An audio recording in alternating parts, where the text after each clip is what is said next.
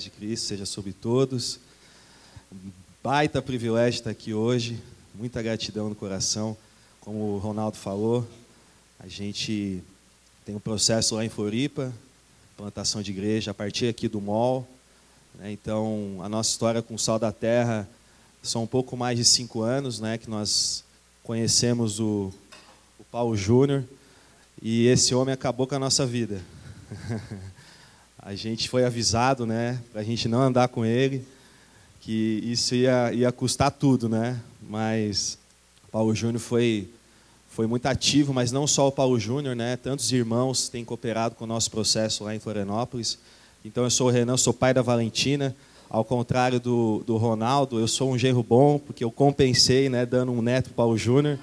Vocês vão conhecer a Valentina no segundo culto. Ela está lá descansando, daqui a pouco ela está aqui. E, e aí tem sido um privilégio, assim, a gente, a gente começou um movimento evangelístico lá em Florianópolis, e até então a gente éramos jovens, ainda somos, né? Éramos jovens tomados de essa, dessa responsabilidade de compartilhar do amor de Deus. Então nós começamos a nos reunir, né, lá no terreno da minha casa, num sítio, e começamos a chamar os nossos amigos para compartilhar do amor de Deus. E isso foi tomando uma proporção que a gente nem imaginava. Começou a chegar gente, chegar gente, e a gente foi assim, se sentindo, meu Deus, a gente não tem experiência nenhuma, né? Como é que nós vamos cuidar desse povo todo? Foi assim que a gente teve o primeiro contato com o Sal da Terra há mais ou menos cinco anos. Um ano depois nós começamos a caminhar junto. E tantos irmãos aqui dessa igreja têm cooperado lá. Quanta gente né, tem sido assim é, edificação na nossa vida, o Cleneilton, o Rony, é, tantos pastores aqui do Sol da Terra, os jovens, a gente tem experimentado assim esse cuidado de Deus a partir aqui de Goiânia. E hoje nós estamos lá vivenciando esse processo. Então vocês têm família lá em Florianópolis, tem o Sal da Terra lá, para quem não sabe.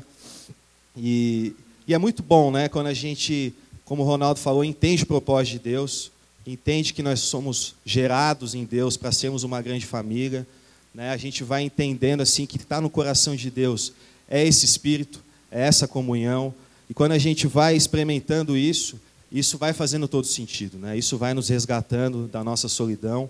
E nem sempre foi assim. Quando eu lembro da minha vida antes de Cristo, né, a ser, a gente a gente vai lembrando assim o tanto como foi orado aqui, o lugar que Deus nos tirou, né, o prof, a profundidade de contradição, de, de angústia que nós né, habitávamos. E isso a gente lembra assim, e, e, e, eu lembro da minha vida, né? O tanto que é, a angústia assim de, de querer ser alguém reconhecido, alguém que pudesse fazer sentido na sociedade.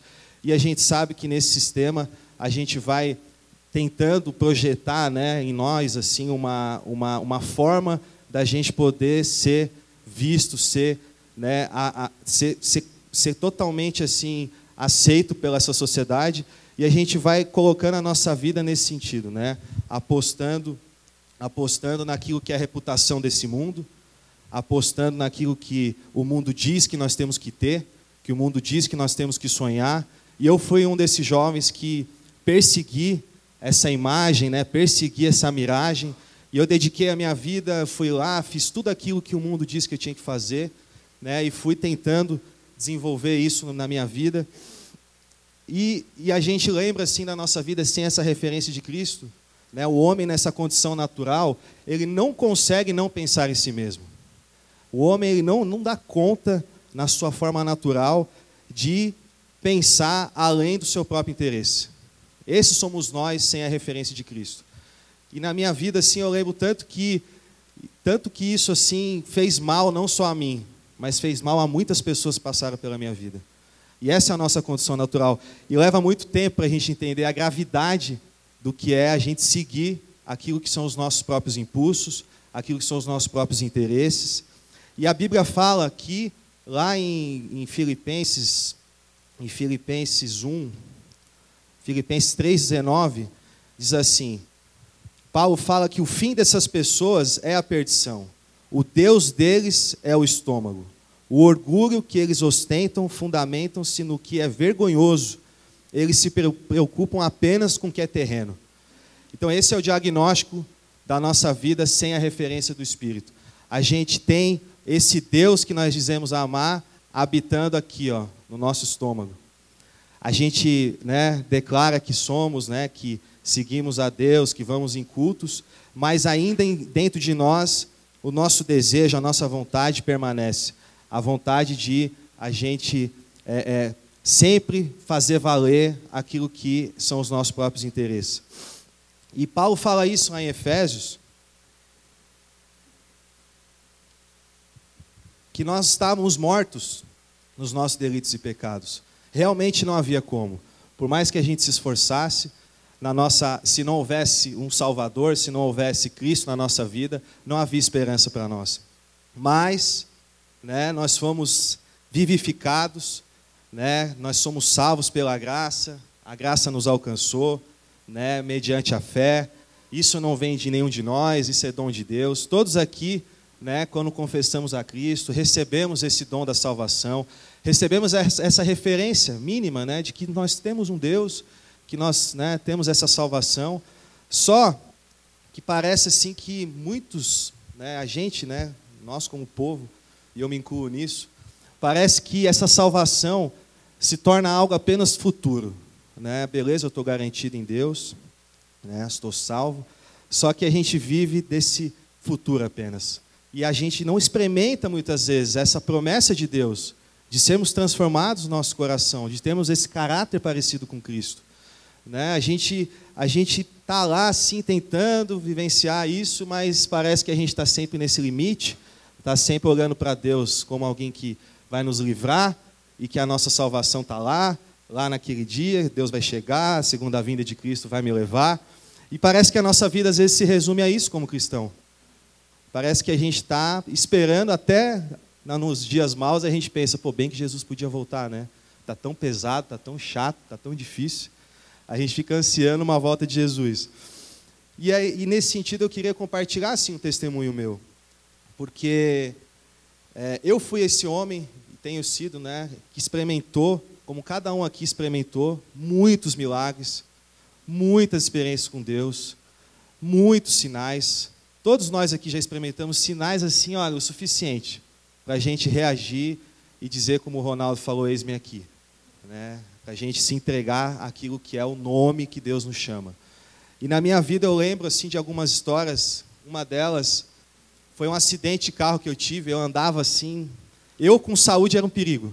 Deus teve que tirar minha saúde, me encostar para trabalhar meu coração. E às vezes a saúde é isso, é um dispositivo de Deus para tratar aquilo que realmente está doente, que é o nosso coração. E eu tive um acidente de carro, e eu já tinha tido toques do Espírito Santo na minha vida, já tinha participado de retiro, já tinha, eu tenho um passado cristão, mas nunca firmei, nunca tive uma vida ativa em igreja. E eu, com os meus vinte e poucos anos, eu já tinha referência suficiente para não estar tá fazendo o que eu estava fazendo. Só que eu estava lá insistindo, usando as pessoas, fazendo da minha vida é, de, de prazer em prazer, de fuga em fuga, de festa em festa, sempre pensando naquilo que as minhas, os meus sentidos poderiam me dar, né, alimentando aquilo que eram os prazeres dessa vida. Só que eu sofri esse acidente de carro, né, um acidente muito sério, eu bati a uns 160 por hora sozinho, bêbado, e eu estourei o meu pé.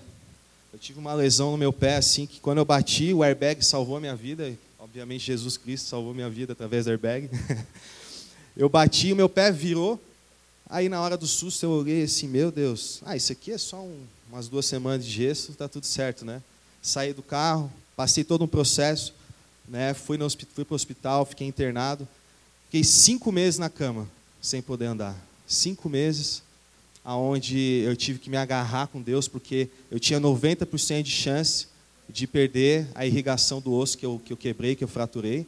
Eu poderia ficar anos sem andar, esse osso poderia necrosar e eu praticamente perder o pé. Ia ficar.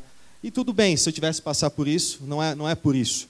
Mas eu experimentei naquela cama, não foi nem só a cura do milagre do meu pé, que o próprio médico falou: olha, o teu caso teve uma intervenção divina, que era 90% de chance de você não passar dessa.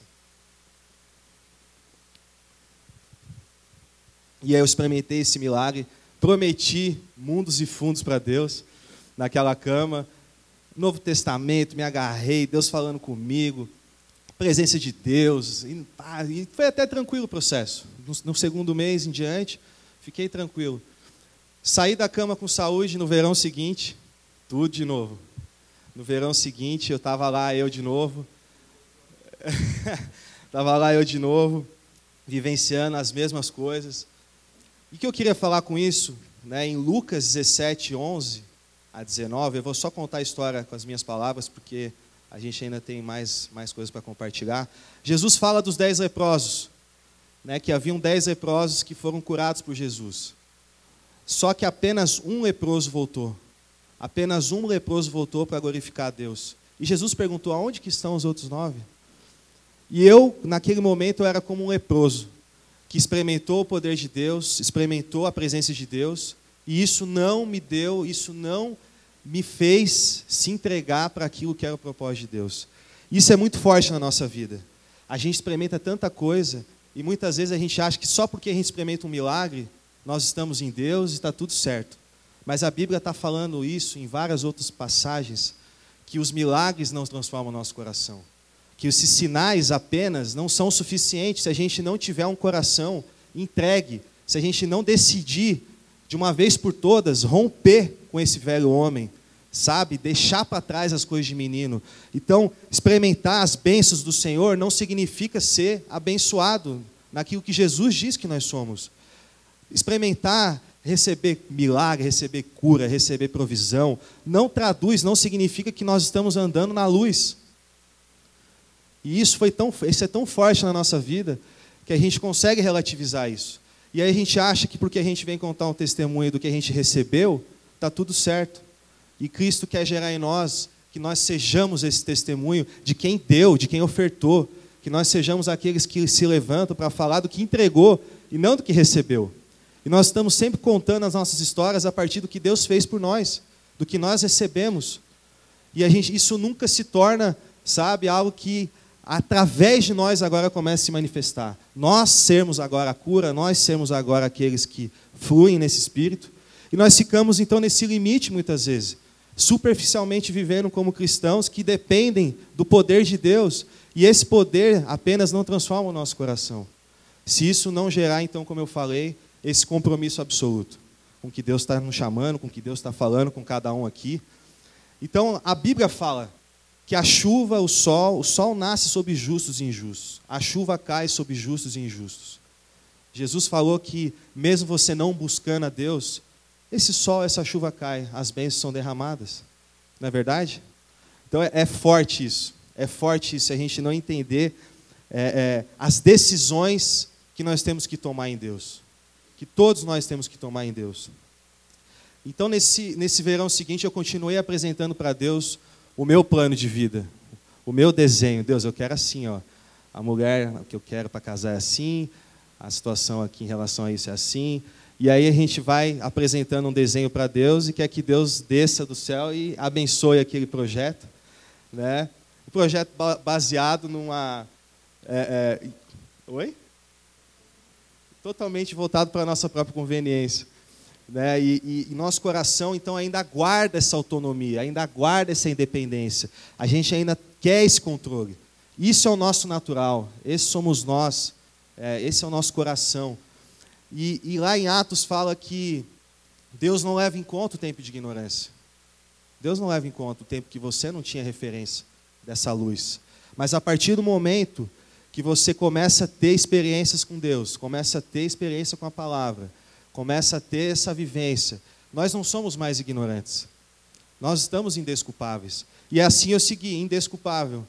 Aí a diferença é outra. Quando você tem uma referência, o peso disso é diferente. Né? Você começa a experimentar, o mundo espiritual começa a ficar mais real. Você começa a ver que o que sustenta o visível é o invisível. A palavra de Deus diz isso. A gente começa a ver a gravidade dos nossos atos. Nós começamos a enxergar de fato a raiz do problema. Esse pecado, o que, que isso está fazendo no nosso coração e no coração das pessoas. E isso começa a ser uma crise, uma tristeza, uma tristeza importante, uma tristeza que vai gerando então esse arrependimento genuíno, que é o que Deus quer que nós tenhamos. Que Paulo fala que dá, há esses dois tipos de tristeza: a tristeza que gera esse arrependimento, que eu me enxergo, que eu falo, não, de uma vez por todas, chega. E isso só acontece no Evangelho para aqueles que estão cansados. Quem realmente cansou de si mesmo. Cansou de repetir as mesmas coisas. Cansou de querer gerar aquilo que já sabe que o final é sempre o mesmo. E, e, e eu acho que é isso que às vezes a gente acha que cansou e não cansou o suficiente. Porque Jesus fala assim: Vinde a mim todos que estão cansados e sobrecarregados. Mas será que nós cansamos mesmo de sermos assim? Será que nós nos enxergamos o suficiente para falar, não, eu não quero, isso aqui não sou, não traduz quem eu sou. Não quero mais ser escravo desse, dessa referência aqui que eu tenho, a partir do meu egoísmo, a partir da minha individualidade, aonde eu quero empurrar isso para a vida e querer que todo mundo me aceite, me, né, todo mundo fale amém para uma coisa que, na verdade, só, só revela um coração totalmente enganoso. E aí a Bíblia né, vai nos trazendo essa perspectiva. A gente vai vai cansando e a gente vai percebendo o quanto que nós não somos confiáveis. E isso é libertador. Quando eu descobri que eu não era confiável, isso mudou minha vida. Eu percebi, meu Deus, os meus sentimentos não são confiáveis. Eu entendi o que, que Deus falou para Jeremias, que enganoso é o coração do homem, profundamente corrupto. O homem sem essa referência da comunhão, da família, do pai, ele está em maus apuros. Tem um filósofo que fala assim: evite más companhias, não ande a sós. Não ande sozinho. Você é uma péssima companhia se você andar sozinho. Se você viver rodeado de gente, mas dentro de você, você guarda ali, você não abre a caixa preta, você está ali dentro e você, por mais que você experimente a comunhão, você tem limites. Você não quer abrir a sua vida, você não quer depender do seu irmão, você não quer ter que sabe? Passar por dentro da comunhão. E é isso que derruba a gente. Né? A gente conta uma, tem uma, uma analogia interessante assim, né? Quando um avião cai, a primeira coisa que a gente vai ver lá depois que o avião caiu é a caixa preta, para ver o que aconteceu com o avião. Na vida do, do, do ser humano, o que derruba esse avião, o que derruba o ser humano, é o não abrir da caixa preta. É essa, esse lugar escuro que a gente está ali e a gente não deu esse passo nesse nível de se abrir totalmente, ser totalmente transparente com as nossas angústias, poder enxergar sob uma luz sem igual quem nós somos em Deus, a partir da meditação, da oração, da comunhão, a gente se abrir no íntimo do nosso ser. E eu queria abrir a palavra então em 1 João, que vai trazer isso para a gente. 1 João, capítulo 1, versículo 7. Nós vamos meditar aqui o que significa então andar nessa luz. Que significa nós sermos totalmente livres.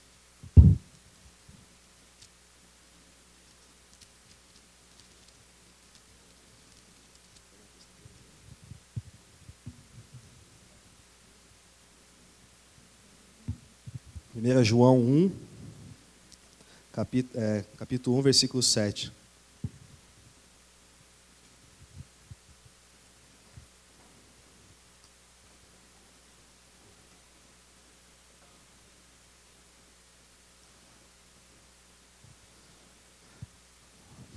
Capítulo 1, versículo 5, na verdade. Ora, a mensagem que da parte dele temos ouvido e vos anunciamos é esta: que Deus é luz e nele não há treva nenhuma. Se dissermos que mantemos comunhão com ele e andamos nas trevas, mentimos e não praticamos a verdade. Se, porém, andarmos na luz, como ele na luz está, mantemos comunhão uns com os outros e o sangue de Jesus, seu Filho, nos purifica de todo pecado. Se dissermos que não temos pecado nenhum, a nós mesmos nos enganamos, e a verdade não está em nós. Se confessarmos os nossos pecados, Ele é fiel e justo para nos perdoar os pecados e nos purificar de toda injustiça. Se dissermos que não temos cometido pecado, fazemos de Deus mentiroso e a Sua palavra não está em nós. Até aí.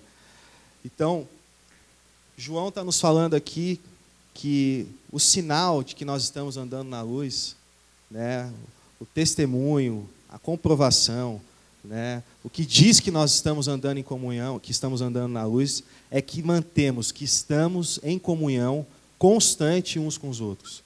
Estamos sendo acessados e estamos acessando uns aos outros. Aí a Bíblia está falando aqui que nós podemos enxergar as nossas sombras. Nós podemos ver essa luz entrando onde ela nunca entrou. A partir do momento que nós decidimos nos entregar para aquilo que Cristo é, esse corpo que Cristo estabeleceu nessa terra, e nós vivenciarmos esse encontro das partes, que todos aqui somos parte desse corpo. A partir do momento que nós entendermos que andar com Cristo é encontrar a Cristo uns com os outros, como a Bíblia fala, comunhão uns com os outros e uns nos outros, nós vamos entendendo quem nós somos nesse corpo. Nós vamos sendo trazidos lá de dentro para fora, essa identidade vai ficando cada vez mais clara. Aí nós vamos entendendo que o culto que Deus quer é o encontro das partes. Nós viemos aqui encontrar uns aos outros. Muito mais do que querer encontrar Deus aqui na, na vertical, nós vamos entendendo que o mais de Deus está no outro está naquilo que eu vivencio no encontro com o outro. E isso custa muito para a nossa alma. Porque a nossa alma, ela é, naturalmente, ela se esconde. Quando nós pecamos, quando nós temos ali os nossos medos, nossas seguranças, nós nos escondemos, como Adão, coloca lá né, uma proteção, nós nos protegemos uns dos outros. E o mais de Deus não chega na nossa vida. Porque há essa distância a ser percorrida e o nosso coração vai acostumando a fazer culto para Deus e não experimentar esse culto verdadeiro, que é adorar em espírito e em verdade, entregando, sendo, sendo, sendo lavado e lavando. E Deus quer esse nível de intensidade na nossa vida. Deus quer que nós sejamos tão vivos na relação que aonde nós estivermos, essa conexão existe. Não é num culto, não é num domingo, como o Ronaldo começou a reunião, não é no retiro da Araguaia que isso vai acontecer somente, mas é no dia a dia. E aí a gente vai entendendo o porquê que a gente não consegue, às vezes, ter mais de Cristo, porque o próprio Cristo fala: aonde dois ou mais estão reunidos em meu nome, ali eu estou. Ali essa luz vem.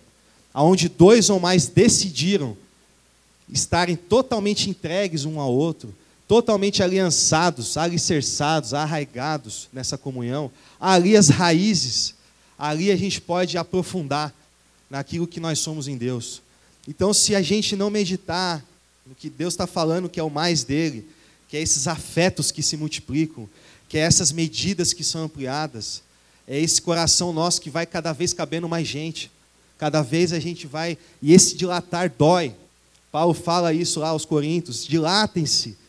Meu coração está totalmente dilatado, totalmente aberto a vocês. Também dilatem vocês a, nós, ele falou. Também abram lugar no coração de vocês. E às vezes o nosso coração está fechado. Quem habita nele é só nós ali como indivíduo, tendo a referência de nós mesmos apenas. E isso é algo assim, é uma perdição quando a gente acha que é possível encarar a vida tomando decisões em cima de nós mesmos como referência, tomando decisões em cima da nossa própria individualidade, tendo a referência desse indivíduo como algo supremo, algo absoluto. Depois eu vejo se dá espaço para algumas pessoas entrarem na minha vida e a gente vai fazendo isso um estilo de vida. A gente não é contábil um ao outro, nós não temos esse senso de pertencimento. E aí, sabe o que a gente faz quando a gente está num momento difícil, numa crise? Sabe o que a gente faz quando os nossos sentimentos estão enganosos e eles nos, nos deixam com preguiça, ou, sabe, não querendo mais viver? Tem semanas que nós estamos com os sentimentos bagunçados, né? A gente pega e não tem nenhum tipo de pudor em contornar, em desviar daquilo que é o, o, a cura, daquilo que é que vai nos curar desse mal que a gente tanto carrega no nosso coração. A gente desvia dos irmãos. A gente vem, mas a gente, ah, tá tudo bem, irmão. Não, vamos seguindo. A gente consegue contornar. A gente experimenta, sabe, esse coração que foge, que se poupa de tratar o nosso coração. A gente carrega isso, nós permitimos ter pensamentos e sentimentos que comprometem a relação com as pessoas, que compromete a comunhão, que compromete a vida de igreja, e a gente não trata. A gente guarda as coisas e a gente vai deixando isso lá no, né, no oculto. Isso fica lá no oculto. E o nosso coração vai deixando isso entulhar. Isso vai ficando, sabe, a gente vai ficando cheio de mimimi. a gente já não recebe essa água limpa, porque a gente não tem coragem de entrar na vida um do outro e dizer o que está acontecendo no nosso coração. A gente só compartilha parte dos nossos dramas. A gente vai lá e, e fica nesse lugar, nesse lugar dessa, dessa solidão, desse isolamento. E a Bíblia fala: aquele que se isola busca o seu próprio interesse. Não há como quem está vivendo uma vida fechado, por mais que rodeado de pessoas, está ali no seu próprio Shangri-La e selecionando quem entra. E a Bíblia fala assim, está falando que se andarmos na luz, como Ele na luz está, temos comunhão com todos, com todos. Nós não temos, não podemos selecionar nós não podemos escolher uma parte do corpo que a gente gosta mais. Claro, obviamente, nós temos intimidade com mais pessoas mais próximas, porque vamos dizer aqui que eu sou o cotovelo, o Ronaldo é o antebraço, o Rony é o braço. Obviamente, nós estamos mais ligados. Mas aí eu encontro com o joelho, eu falo, não, o joelho não é tão corpo assim. O joelho não é da mesma natureza que eu. Nós, como corpo, a gente faz isso.